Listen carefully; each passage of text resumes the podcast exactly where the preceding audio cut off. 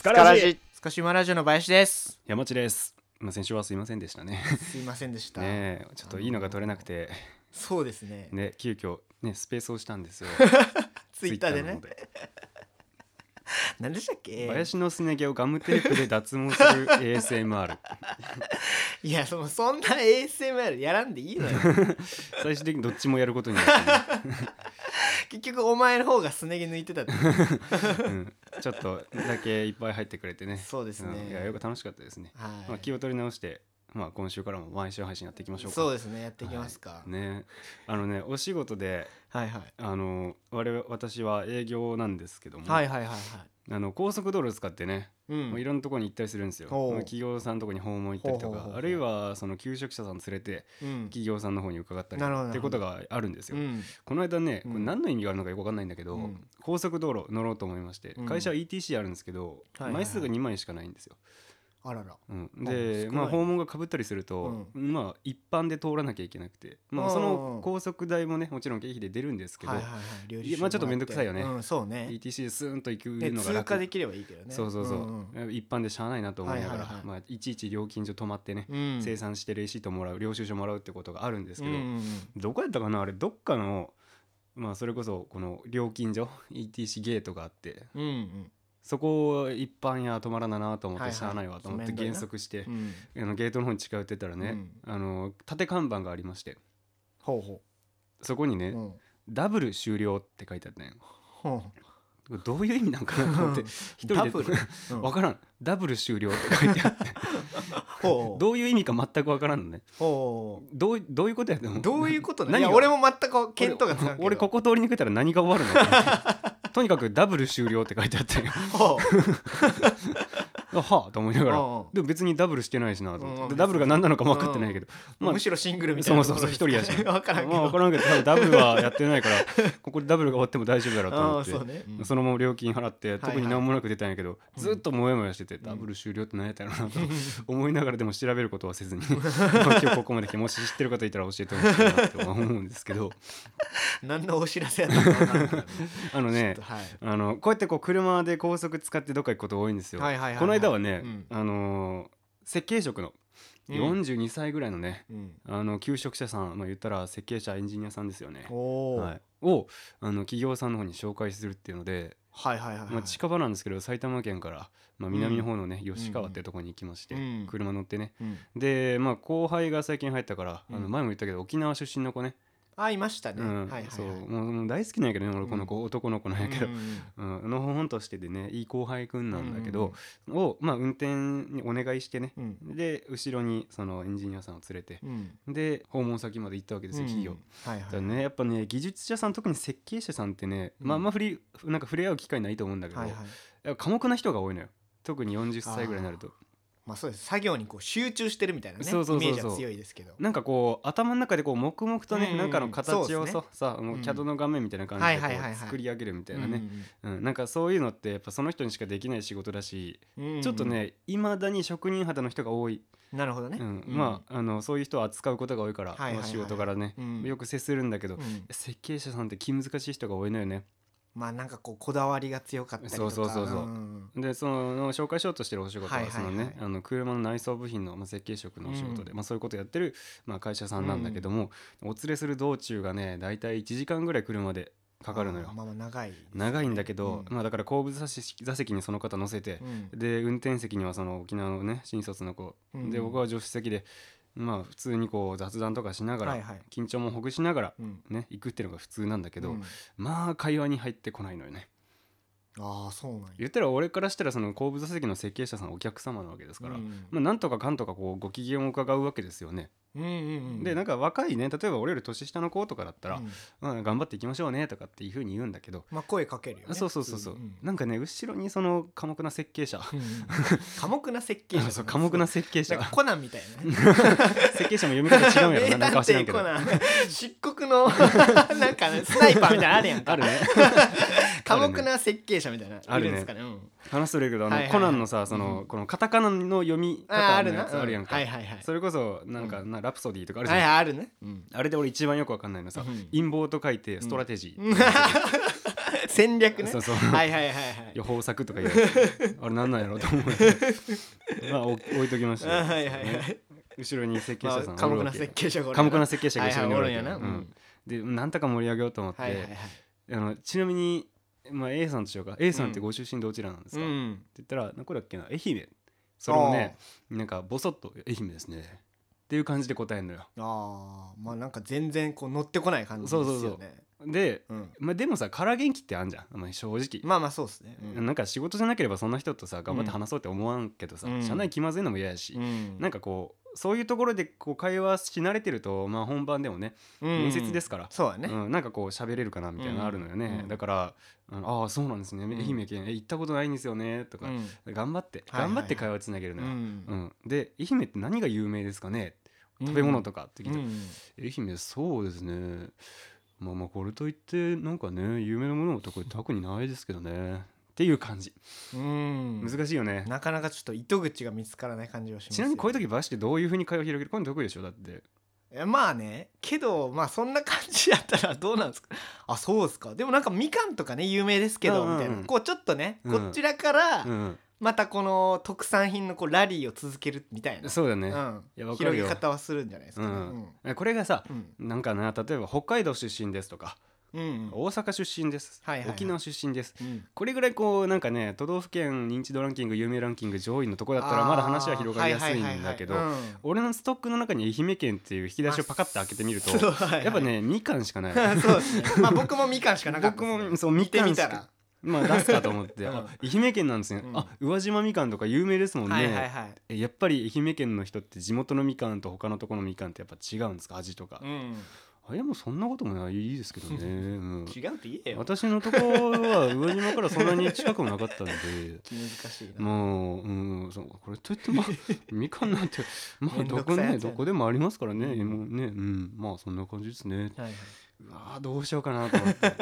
で相手の話でも膨らむんかったらこっちの話をするしかない。まあそうよね。俺福岡出身。運はいはい。転席の沖縄出身、うん。まあ西に偏ってますね、うん。まあ、そういう方向で行こうと思って、あ、そうですね。はいはい。そうなんだ。僕行ったことないんですけど僕も実は福岡出身で,、でちょっと食いついてくれて、はいはいはい。あ福岡なんですね、うん。またなんで埼玉に、うん。あ聞かれてる、うん。あいやいやなんかね大学進学とともにこっちに来てまあね、うん。あの就職してみて蓋開けてみたらちょっと大宮配属になった感じですね、うん。ああそうなんですね、うん。あちょっと心開いてきたぞはいはいで福岡で来てやっぱり思うのは、うん。なんか愛媛県とか行くことはないんですけど、うん。福岡から出る人ってあんま少ないんですよね。だあからー福岡出身の人とかなかなかいなくてみたいな。やっぱそうですよね今、うん。今はその人は静岡にいるんだけど、うんやっぱ静岡で同郷の人ってなかなかいないですよね、うん。あんまそうですね。愛媛県も同じような感じなんで。うん。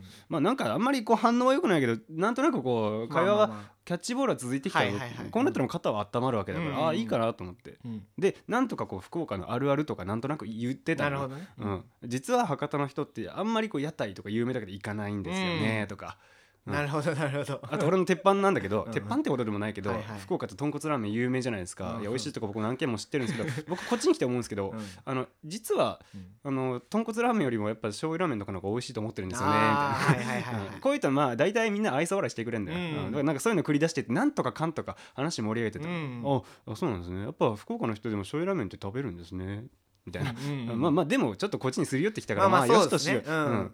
全くねうん。あの食いついてないこともない。わけではないみたいなん。そうそうそうそう。ね。はいはいはい。だからなんか美味しいお魚の話とか、うん。あのね瀬戸内海カニとか取れるんですかみたいなこと話したりとかね、うん。なんかそういうのでなんとかかんとか愛媛と福岡のなるほどなるほど。うん頑張ってたの。ちょっとね、はい感度は悪いけど、うん。あそうなんですね。まあまあまあでもやっぱりねとかってなんとか話をしてくれるようになってる、で、まあ、1時間道中あるからさ、うん。車の中はずっと気まずいのも嫌じゃんから最初の10分話してたけど残り無言ってのもなんかなと思って、うんちょっとね。うん。うん。で、まあ、このラジオ聞いてくれてるみんなだったら分かると思うけど俺おしゃべりの山町だからさ、まあそうやね。喋っていかないかんいやそうそう、マシンンガントークには定評あるから。よ、そうですね。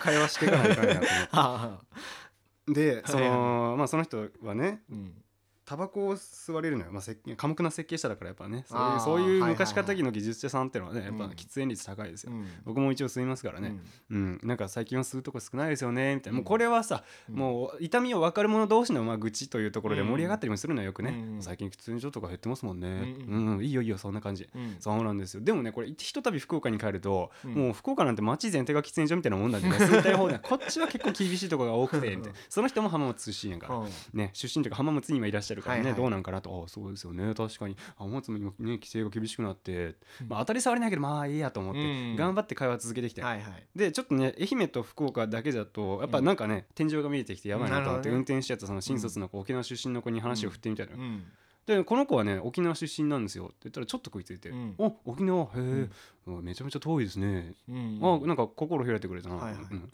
でその子話し始めて「うんあそうなんですよ。自分沖縄で」ってこの子めちゃめちゃ性格いいからすごいね、軽快にトークするんだよね、うん。でなんか人当たりもすごくいいしニコニコはいはい話すから、なんかね心開いちゃうっていう、まあ、なんかそういう魔性のうん。なんかね、天性のなんか性質を持ってるんだけど、はいはいそしたらその鎌倉設計者がさ、うん。なんかピンときたみたいで、うん。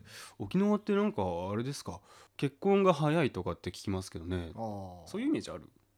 まあでもなんか島うんうん、ね島に住んでる人ってなんかそういうイメージは強いよね。うん。沖縄にね問わずというか。あ限らずね。うん限らず。うんうん。確かにそのめちゃめちゃ田舎のとこだとね。そんなイメージは強いですまあまあそのそこに住んでる人に言わせれば他にやることがないから、うん。まあね子作りも早いんだよみたいなことそうそうそう言ってくれたりするよね。村社会みたいなねイメージは強いですけど。うん、ただまあその新卒の子曰く「あ、はいそうなんですよ沖縄、うんなんかすぐ結婚とかするの早いんですけど、うんもう僕のね同僚の同期の子とか、うん。うん同僚じゃないか、えー、と同い年のあの小中学校一緒だった子とかもう結婚してる人とかいるんですよねって、はいはいちょっとなんか知らんけどそこをめちゃめちゃ食いついてて。あやっぱそうなんですか？えー、なんか沖縄の人って手が早いとかあるんですか？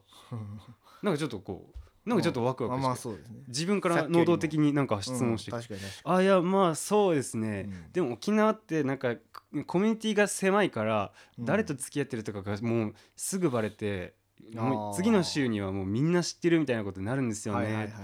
あそうなんですね、うん。じゃああれですね浮気とかしにくいですねあーもう浮気なんかしたらもうね一瞬でバレますよ。でもそれでもする人はいるんでやっぱ、うん。なんでしょうメンタルが強いんですかね？あそうなんですね。へええなんかえちなみにそういうことされたことはありますか？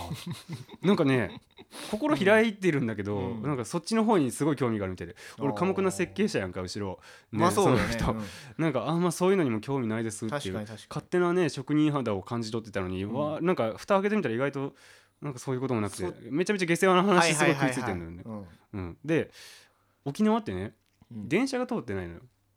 うんうんうん。でまあユイレールだっけな？っていうなんかモノレールだけ通ってんのようんね。なんかありますよね確か。沖縄本土をまたいでる。ように、はいはいはい。でこれもそんな頻繁に通っているわけじゃないから、うんうん。要はね終電の概念がないんだって、なるほどね。俺知らなかったんだけど、はいはいはい。で沖縄の人は、うん。その終電があるから、じゃあもうここでっていう、うん。その口実がなかなかないって、うん特に女の子、うん。だから割とその夜のお誘いがストレートなんだって。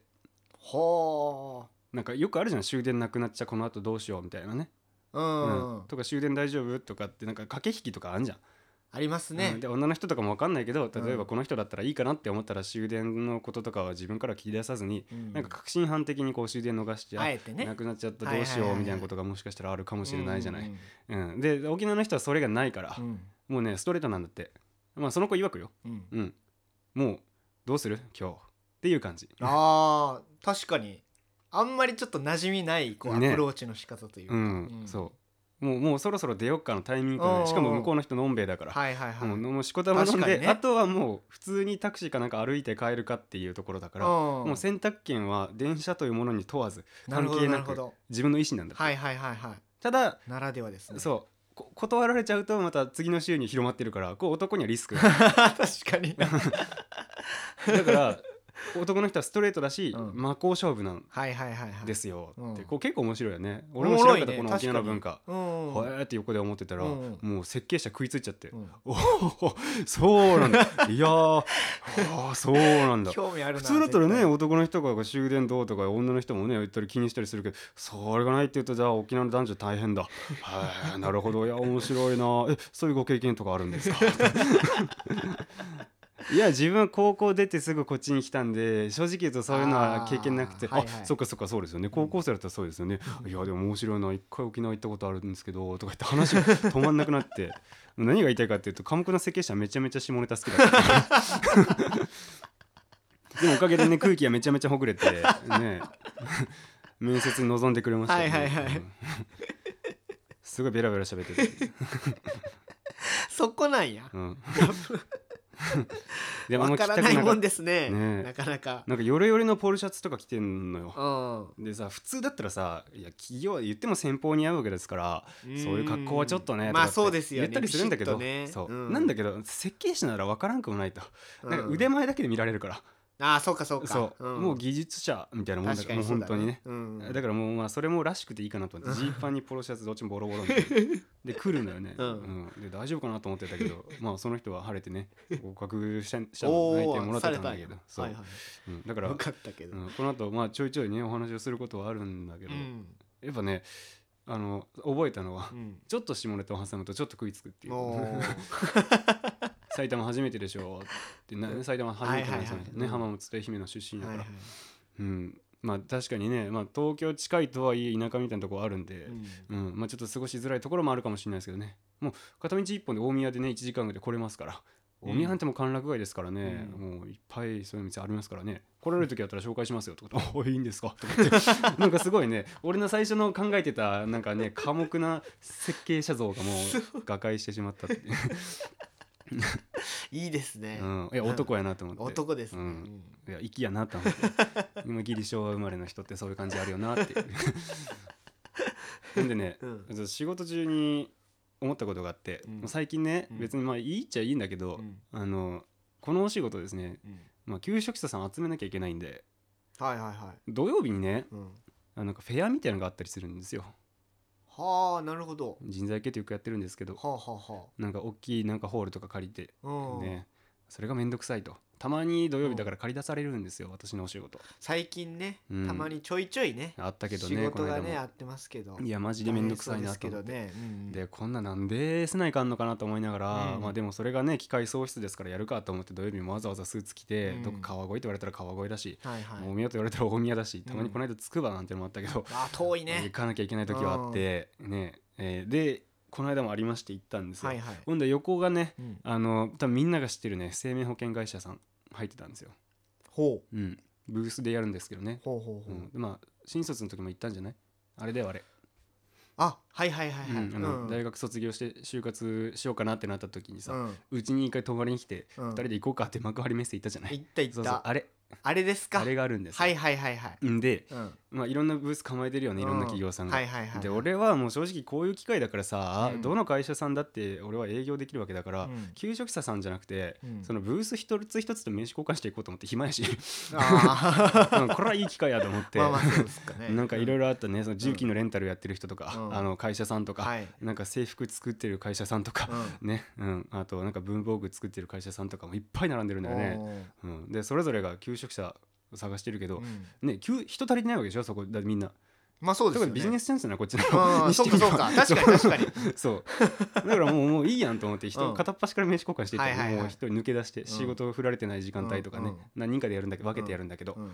だからそのねあのお隣さんよ、うん。生命保険会社。うん正直ずっと人材にいるのもなと思ってたから、うん。ちょっと花のある業界行きたいなと思ってうんるわけよね、はいはい。将来よ5年10年したらよ、うん。もちろん。まあ今すぐじゃないけどね。ううんうん。もうなんか聞けるかもなと思って。もしかしたらはいはい。営業チャンスかもしれんし、確かに確かに。なんか他業界見れるかなと思って、うん。横でまた暇そうに突っ立っとるんですよ、うん。ね、だからその人が30歳ぐらいでなんか偉い所長なのね。しゃ30で所長ってすごい。確かにすごいのよね、うんうん。そう。で「あはじめまして」って言ったらなんか俺と奇跡的に同じ名字でさうん「でね、よろしくお願いします。大変ですね、土曜日」とかって言いながら、うん。でなんかこう雑談してったらうん。なんか面白そうでさ、ほうう。ん、でなんかどっちかっていうとその担当者の人と仲良くなっちゃって。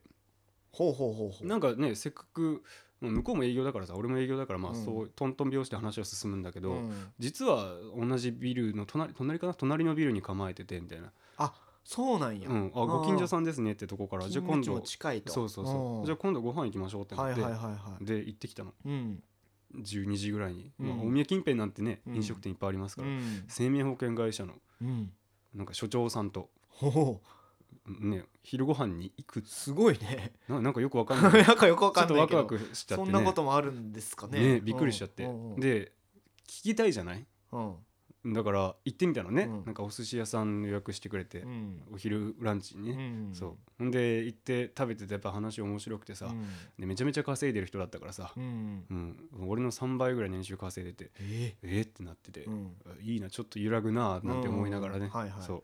で聞いてったら、まあこうどこまで名前出そうかなっていうのは思うんだけど、うん。なんかそこはねその、まあ、大手っちゃ大手なんだけど、うん。業界トップ1位2位とかの、まあ、よくみんなが知ってるさ、うん。うん、なんちゃら生命とかっていうとこはさ、セールスレディが保険売ってんのな。そうですね。まあかっこいい私の母も、あ本当、うん、やってましたまあ、よ保険のおばちちゃんっていう、はいはいはい。だけど、うん。うんその一緒に行ったそこのね保険会社さんは、うんうん。営業マンがちゃんとこう営業するっていうのでなんかお客様との信頼関係を大切にするっていうのをすごいアピールしてて。だからまあセールスレディってさ、まあうん。多分10年続けてる人なかなかいないのよね。あんまりいないみたいですね。ん。結構短いらしい多ですよ。分あるあるとしてはもうさ1年半ぐらいで担当変わっちゃう、うん。そしたらもうさ自分が入った保険のうん。当時どういうつもりで入ったかっていうのをさうん。ちゃんと認識してる人はもういないわけだから、うんうん。だからなんか市場として保険がその人に合ってないみたいなのが社会問題だっていうふうに捉えてる企業さんなのよね。うんだからなんか我々はもう本当になんかうん1から10までオーダーメイドで保険をなるほどね。作ってうん。であの担当はずっとこう添い遂げると言ったらあれですけど、はいはい、うん、あのちゃんとそのライフステージに合わせて組み替えていくっていうことをちゃんとしていこうっていうふうに、まあ、これを大切にしてる会社なんですっていうふうに説明されてさ、うんあこれいいなと思って。ね。俺はどっちかっていうとそこにさ、うん。まあ、入るっていうよりかはうんあとまあ人材の営業とかっていうよりかは、うん。なんか俺の保険を普通に見直してほしいなと思ったのね。あー確かにね。俺はなんかね、うん。明治君って前出たけどさああはいはい、ね。同級生の。あそうそうそう、んまあ彼も言ったら保険うん。の営業だからさ、はいはいはい。になんかなんか言われるがまますごいなんかねあこれいいよって多分親身にやってくれるからさ、ううんん。であ分かった分かったって言って入ってたやつなんだけど、うんなんかそれをさ、まあ、友達がやってくれたやつだからまあ悪いことないだろうと思って。まあそうですけど、まあほぼ適当に入ったみたいなもんですけど、ね。新卒1年目2年目の子がやってくれるやつなんてまあそんなもんでしょ、うんうん。だからなんかこう見したらはいはい、まあいいんですけど悪いとは言わないんですけど、なんかこれだとこうなった時にこうなりますし結局こ、何歳になった時にねあのこうなりますよっていうのはもう深くはあんま言えないからざっくりしてるけど、うんなんかだからもうちょっとなんかいい方法あるあると思いますようんうんうんみたいな、うんってすごい説明されて、めちゃめちゃ分かりやすくてさ、うん。あじゃあこれ保険を組み替えようかなと思って、うんうん。でおね、めちゃめちゃ近いからさうん。俺もなんか適当にさ社内スケジュールの管理アプリの中にさ、うん。なんか適当になんかどどこどこ株式会社なんちゃら様って言ったら 家庭外出れるからさ そのそんなガバガバなんかめちガバガバだからその営業してる風にしてお隣のビル行って自分の保険の見直ししてるからね 最近。週に2回2回ぐらいのペースで。あのどうかこれがあなたの上司にバレませんように。ねはい普通に保険の見直ししに行って、うんただなんか試算しておきましたよみたいな、うん。今の年収と生活費と、うん。ね、あとはなんか貯金とで、うん。あとはまあこれがどうこれからどうしていくつもりかとかあとあなたがもし亡くなった時に親御さんがどうなるかとかって考えて残しておきたいお金とかを全部言ってこうオーダーメイドってすごいなと思うけど、うん。めちゃめちゃ細かくね決めてくれて、うん。考えてくれて、うんでその上でなんかこうこれとこれとこれの A パターン B パターン C パターン用意してきましたみたいな、うん。これ全部納得感があってさ、あこれはいいなと思ったのよ。うんなんか既存に当てはめていく感じじゃなくて、うんまあ、ちょっと他のは分かんないけど他の会社のとこは、あこれはなかなかよくできてるなと思って、でなんか2人でめっちゃめっちゃ密に話しながら、うん。まあ、世代も近いからさ、あまあ役職としては相当すすごい方はいなんだけど、まあまあ世代も近いからさ、でうん。も独身なんだってその人も男の人でさ、ううん。んだからなんかそろそろ結婚がね私も彼女がいなくてみたいなことうん。でちょっと盛り上がりながら、将来設計としていきながら、うん。なんかこうか組み替えていろいろやってたのね、うんでなんか最終的にあともうちょっとみたいなところで、まあ、今ちょっと考えさせてくださいって言ってるんだけど、うんうんうん。俺の保険がもうすぐできそうなのよね、うん。ただ乗り換えようかなって思ってるんだけど、うん。まあ明治君には悪いけど。うんでまあ俺ねそのラジオやってるってことも言ってるのよ、はいはい。うん、だからなんかやっぱそういうところにさなんかうん面白みを感じてくれる人だったからさ、こうおうバンバンバンバン話してやっぱそういうプロの営業って。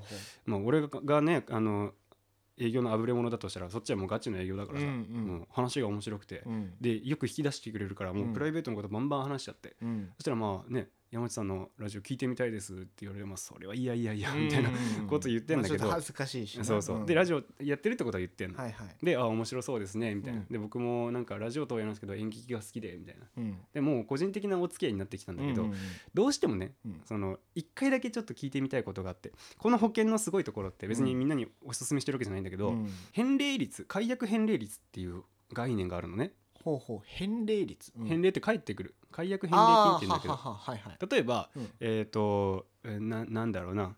えーじゃあ月4万の保険に入ってますと、うんそしたらまあ1年でだいたい50万ぐらいかな、うん。まあ、保険払うよね。う、ん。でその段階ですみませんやめたってなったら、うん。そのもう預け預け入れてるというかお支払いしたやつの何割かがうん。返ってくの、解約しても、うんうんうん。でその何パーセントなのかっていうね。あー。50万円払って返ってくるのが25万だったら返礼率50%はいはいはいはい。まあ、解約することは前提に置いちゃいけないんだけど、うん。まあもし何かあった場合にうん。解約した時の返礼率っていうのがあるんですって、まあそうね。はいはいはい。でまあ、2年払ったら100万近いかな、うん。うん。の時にはちょっと上がってて、うん。えー、と53万だから返礼率で言うと53%とか、うん。ちょっとずつパーセンテージが上がってくる、うんうん。でこれがね77歳ぐらいになると俺の場合よ、うん。うん77歳ぐらいになると返礼率が100.1%とかって上がるのだからまあ言うなればそのそこまで長らく保険に入ってくれたありがとう代的なものなのかもしれんし、うんうんうんそうだね。まあその年代になるなるとお金が必要になってくることもあるから、うん。うん、77歳ぐらいをターニングポイントにうん。80歳とかだと106%とか、そこでやめたっていうと払い続けたお金よりもちょっとうん色がついて戻ってくる、ちょっと多く戻ってくるあこれすご素晴らしいですねとか言いながら、うん。解約返礼金っていうのがあってその比率があるんだはいはい。でちょっといいですか？うん。ずっとこの話をもらってからうん。聞きたかったことがあるんですけど、うん。これってうん。年齢で見てるじゃないですか？77歳の時何パーセント？82歳の時何パーセント？うん。なんなら俺が97歳まで来たら156%とかね、うん。なるんだって。うん。その頃にはもう数千万になってるけど、はいはい。これってうん。あの浦島太郎っているじゃないですか、うんうん浦島太郎って 多分20代やそこらで一旦竜宮城に行ってまあねタイやヒラメの舞踊りを見て楽しいなでもそろそろ帰らなきゃなと思って、うん。ね玉手箱を乙姫からもらって受け取って、うん。そのまま帰ってきたらもう100年後の世界になってる、うんうん。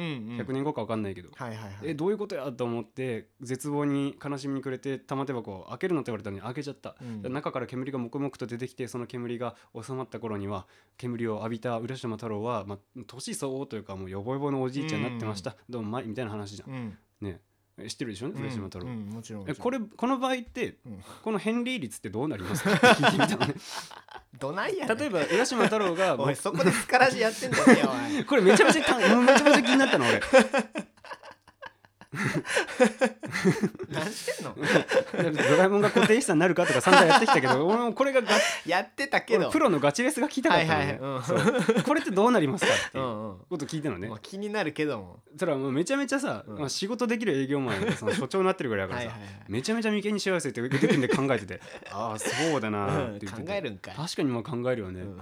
浦島太郎が僕と同い年の27歳で入ったとしたら返利率は最初の年は0%になるんだよね。俺と同じプランだったら、うんうん。で俺のプランで浦島太郎になったとしてっていう話よね、まあまあそうですね。うん。そう。んんん。だからえっ、とただ例えば2年前とかに入っていけば返利率ってどんどん上がっていくから、うんこれはどどうなるかなって。例えば浦島太郎200歳になったとしよ。うやうん。多分それぐらいになってるよね多うんう分、ん200歳になったら、うん。とりあえず返礼率っていうのは指数関数的に上がってるから、うん電卓弾いてもらったら550%になってたらね5倍？そう5 5倍。倍戻ってくるよ。仮にだから あのお支払いする額が、えっと、ごトータルで5000万だった場合2億5000万になって帰ってくるわけね。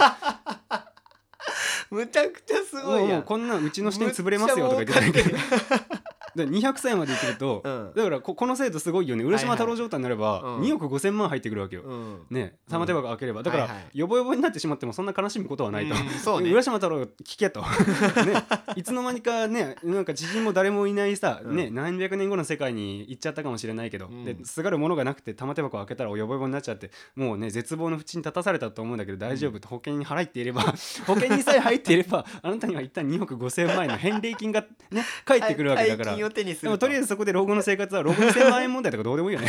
だってもう十分に暮らしていけるだけのね貯蓄が急に出てくるわけだからうん。これ浦島太郎にとってはいい制度ですねって言ったらうん。いやでもね山内さん違うんですよこれって。うん。あのねうちの保険ってまあ他社さんもそうなんですけどうん。引き落としが2ヶ月以上なかったら勝手にまあこれは解消になっちゃうんですよねと。うん。で浦島太郎って多分預貯金的にあの身なりだからそんなにないでしょ でそのままあの竜宮城に行ったままねうん。多分何年とそれぞそれこそ100年150年200年とうん。いう長い年月の間地上では時間が過ぎてるんだけど、うん。海底だと時間の進みが違うから、うん。だから浦島太郎がいなくなって失踪してからうん。200年地上では経ってるわけよ、うん。でその間保険金が引き落とされ続けていつかでは頭打ちになるでしょ、うんうん。そんなすでに貯金があってさ200年間引き落とされ毎月続けてもう痛手がない口座だったらともそもそもねあの保険に入らないまあそうですよね。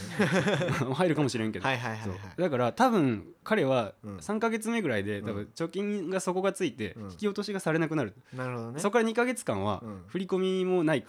催促入れても電話がつながらない、うね、改定だから、改定ですかそう。だから多分保険は解消されるから返礼金は戻ってきませんっていう結論になって。あそうなんだ。あじゃあダメだね。そう。めちゃめちゃちゃんとした答えだったのねあなるほど。わあそうかそうか。うん。あーでも面白いなと。じゃあやっぱうん。浦島太郎はそのかけてた保険までも失うことになるからなやっぱりこの黙々はうん。ダメなんだなと、なその絶望に拍車をかける出来事自体になるんだなと思って、うんうんうん。あ面白かったです、ん。でもこう止まらんよってこの知的好奇心が俺の中で、うんうんうん。あわかりました。じゃあ今度今度ラジオで話してみようかなと思います。言うたんや。え そう。言言うたよね、であありがとうございます、うん。でちなみになんですけど、うん。仮にうん。太郎の口座に1億円あったとしたら、うん。この200年間の保険っていうのは払い続けられるしうどっかで満了になるわけですよ、うんそしたらうん。あのとりあえずその返礼金というかそもそもの保証はもらえるわけですよね。その就寝保険以外の、死んだ時に家族に行くお金以外のやつは、うん。まあ80歳から60歳か分かんないけど、うん。どっかで満了を迎えてもらえるわけですよ、うん。でその後あの彼は後期高齢者になるわけですよね、と。もうバリバリよ？そう。うん。超後期後期も後期よ。後期高齢者、で、うん。多分200歳とかってもうさもう木だよ木。もう枯れてるよね。ヨボヨボこれ要介護度でいうとどれぐらいですかね？いやなんでかっていうと俺その所長さんが組んでくれたプランの中にうん。要介護度2以上で、うん。なんかねあの生活支援金みたいなのが出る保険が入ってるはいはいはいはいこれ俺の場合だと8万なの、月月8万もらえるうの、ん。例えばなんか認知症とかもそれぐらいらしい。ね、うんもし俺が認知症になったら、うん。そこから先ずっと毎月8万出る保険に入ってるの。うん。だだからうん。その浦島太郎がその、ん。後期高齢者になった場合、うん。俺のこの保険に入ってたら、うん。その予防予防であることで要介護レベルがこうついた場合ってこれ出るんですか？っ てあ出るかもですね。あ、うん、出るかも。です。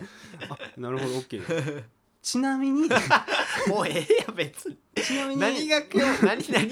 太郎は今200歳だから、うん。あのーまあまあほどなくして亡くなるよねと思うんですよね、うん。